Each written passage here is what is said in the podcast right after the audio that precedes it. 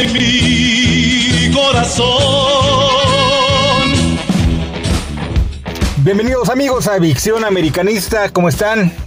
Mi nombre Alberto, a ver, voy a dar dos rápidos apuntes, súper rápidos, a ver, después de lo que sucedió con las situaciones de violencia, eh, fue buena la iniciativa de Guadalajara de plasmar un clásico que no tuviera colores y chalala. Lamentable cómo lo siguieron con fotos en blanco y negro. Creo que ese debió ser un presagio de el segundo punto que les quiero dar. Un partido infumable para sacarse los ojos de lo peor que hemos visto de ambos equipos. Guadalajara sí tuvo un poco más de llegada. Vamos, se quedó con eh, prácticamente un hombre de más iniciando el segundo tiempo. Era obvio que tenía que al menos llegar. Pero de ahí en fuera, un clásico infumable. Y nos hemos chutado ceros a ceros históricamente. Es más, yo platicaba con un amigo antes del partido. ¿Va a ganar el América? Mira, yo siempre creo que va a ganar el América. Pero en un clásico realmente contra Chivas, apuesta al empate y no pierdes. ¿Por qué? Porque así sucede. Pero ahora nos soplamos un partido horrible. De los peores que hemos visto. Y con actuaciones de jugadores terribles también. Vamos ya a iniciar a hablar del tema. A ver. Este clásico se jugó a no perder. Y probablemente al día, al momento de que estamos grabando este podcast, que es inmediatamente terminado el partido, pues evidentemente le pudo salir la jugada al América porque está en el lugar 17. Ya no es el último lugar. Pero eso sigue siendo nefasto, sigue siendo unas pretensiones poco claras. Ahora, recordarán hace muchos podcasts cuando proponíamos la salida de Solari es, a ver, tenemos que pensarlo bien. Solari ya no iba a llegar a donde tenía que llegar ni a la liguilla, ¿ok? Eso era claro. Y decíamos, ¿valdría la pena sacarlo de una buena vez pensando en que se pudiera aspirar algo más? La única forma de aspirar algo más es trayendo un proyecto serio de inmediato o algo que te pudiera dar un revulsivo. Por eso decíamos que examericanistas, eh, ya como técnicos que han surgido en otras ocasiones, pudieran haber sido la solución. No una persona que tiene dos meses en América, pero bueno, básicamente decíamos, la idea es si se va a Solari es porque vas a apostar para mejorar. No para dejar un torneo por si llega eh, Arcamón, que es lo que mucha gente dice, que el Arcamón va a llegar. Y parecería que esa es la intención de la directiva. Pero mientras, pues ya vas a tirar un torneo. Pues si vas a tirar un torneo, básicamente la razón de correr a Solari pues era simple y sencillamente aliviar la presión de los medios, de la gente. Pero realmente no para mejorar. Y eso es lo que está demostrando el América. Ahora, decíamos la semana anterior, si el Tato Ortiz, Ortiz, que triunfó en Santos medianamente y que tuvo un paso gris por el América, si él que, si él que fue el de las fuerzas básicas, cuando menos dos meses, para eso vino, cuando menos conoces a los chavos que te puedes traer. Y decíamos, los delanteros que tenemos, los tres, sirven para pura madre, no te van a anotar goles, que ese es el principal eh, esfuerzo que le pides a un delantero, que anote goles. Henry Martin está borrado, Viñas no le pega pero ni al arco iris. Es más, el chavo está concentrado más en batallar, en correr a lo tarado.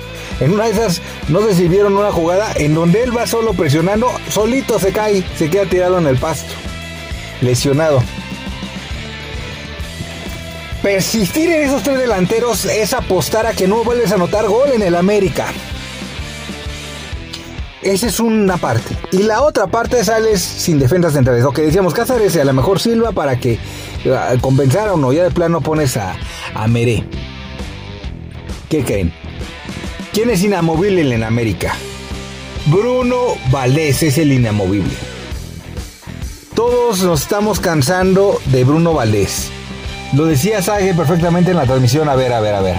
Mucha gente diciendo, no, es que sobrepasó el Frotena deberían detallarse el, hocico con jabón antes de, asociar o a no hacer una pausa muy larga hablando de Don Alfredo Tena y Bruno Valdés. No hay comparación más allá de los pinches goles.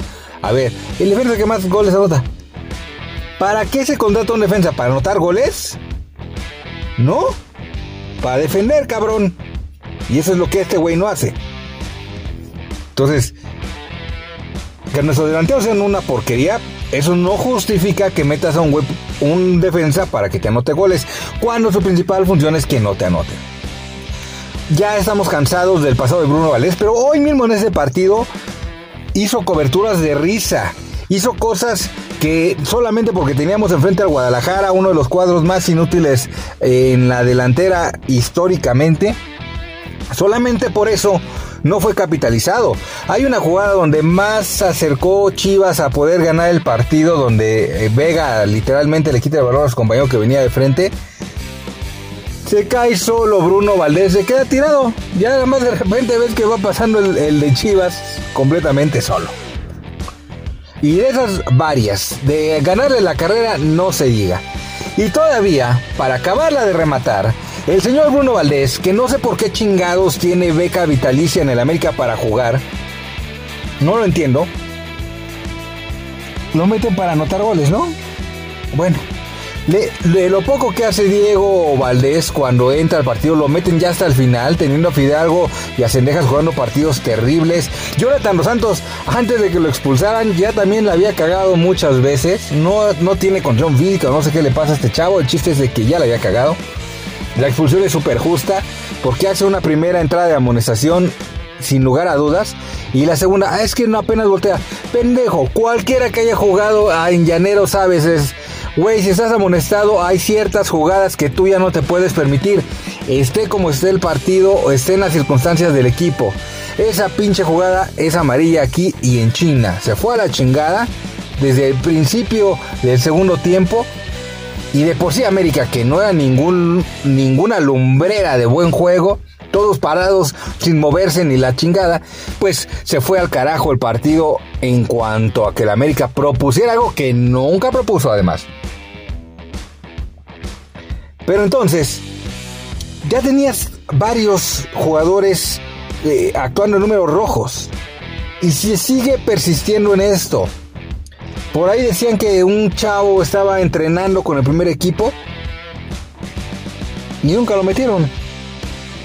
Hicieron los mismos cambios de siempre. Vamos, en todas a Jorge Sánchez. Pues tú dices, ¿cómo es posible que se siga manteniendo esto? Afortunadamente se metieron a Reyes de lateral, creo que te da pues, un poquito de estabilidad. Y pusieron a Layun que como sea ya no corre ni nada, pero al menos pues estorba. Esa parte se comportó medianamente bien. Medio campo estaba Richard Sánchez, como sea, ahí te está tapando.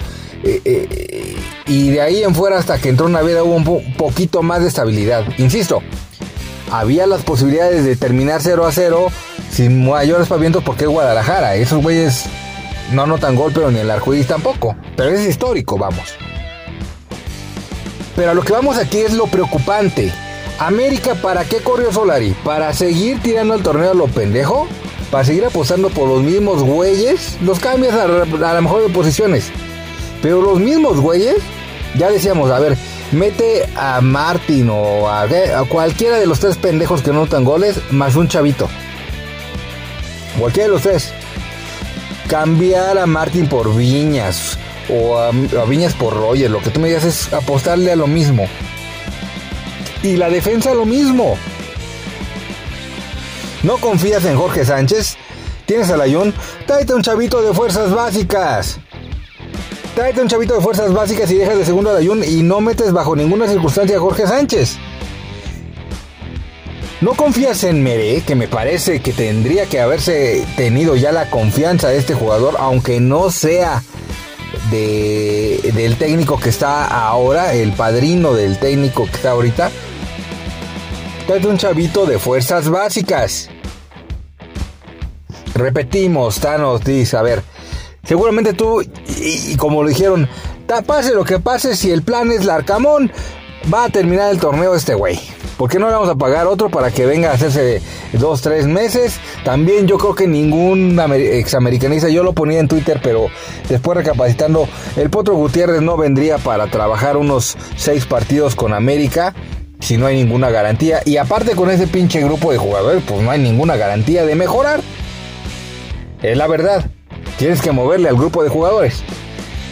Ya no vas a contratar a nadie, hemos insistido mucho en el tema. Ya la pendejada de Baños al armar un equipo tan mediocre. Recuerden que su contratación de último momento y que nos iba a resolver cosas era Juan Otero. Entonces ya no confiemos en esa parte. Lo único que puede renovar a este equipo, lo único que puede darle a esta plantilla la sangre para tratar de mejorar son las fuerzas básicas. Se acabó. No hay otra cosa. Entonces, mientras que no comencemos a darle juego a las fuerzas básicas, seguiremos en esta mediocridad a lo mucho aspirando empates, a lo mucho. Jugadores que se hacen expulsar. Sacamos la estadística de prácticamente todos los partidos vamos a terminar con uno menos. Bueno, sinceramente, de por sí, aunque haya 11 en la cancha, siempre jugamos con uno o dos menos. Que, que nunca se ve. Pero ya hacerlo matemático, pues ya evidentemente cualquier equipo, hasta el más pitero, llámese de las chivas, pues te van a echar toda la carne al asador, porque jugar 11 contra 10, a como sean esos 11 y como sean esos 10, pues sigue siendo una ventaja. Pero volvemos a lo mismo, este fue un clásico sin colores, sin chistes, sin ganas de ganar. Al final la América con dos, tres balonazos a lo pendejo puso nerviosas a las chicas rayadas con los 11 jugadores. Eso te demuestra que tantito que ataques, que tantito que mandes a tus jugadores enfrente, que sean descarados y le puedes hacer daño a cualquiera. Tuvo que meter a Silva para medio darle estabilidad aún con la presencia de Valdés y ya tiene cinco defensas. Tuvo que meter a Silva al final. ¿Por qué? Porque era un balazo en el pie cada que se acercaban a área y tú tenías a Bruno Valdés como tu defensa central. En fin, cerremos este podcast americanista diciendo que la próxima semana vamos contra Toluca. Es un rival ganable, pero no jugando con los mismos jugadores. A lo mejor el sistema puede ser el mismo. Pero los mismos jugadores que me pusiste en la central y los mismos jugadores que me pusiste en la delantera, va a suceder exactamente lo mismo. Y a lo mucho pues vamos a aspirar al lugar 17 de la tabla no sabíamos los planes de Azcárraga al momento de correr a Solari. Decíamos, a ver, si lo vas a correr es porque intentas mejorar, intentas llegar a algo. Si era correrlo simplemente para tener un técnico ahí que le diera estabilidad hasta el final al América y se acabó para que el próximo año veamos qué es lo que vamos a hacer como proyecto, pues no tenía mucho caso correrlo. Le ibas a pagar lo mismo corriéndolo la semana anterior que lo mismo corriéndole ya acabado la temporada regular a Solari. En fin. Hasta la próxima visión americanista. Ojalá Dan Ortiz tiene seis partidos, cinco partidos, cuatro partidos de vida en el América. No vas a tener más. No se ha demostrado otra cosa. Al menos muérete llevando jugadores de la sub-20.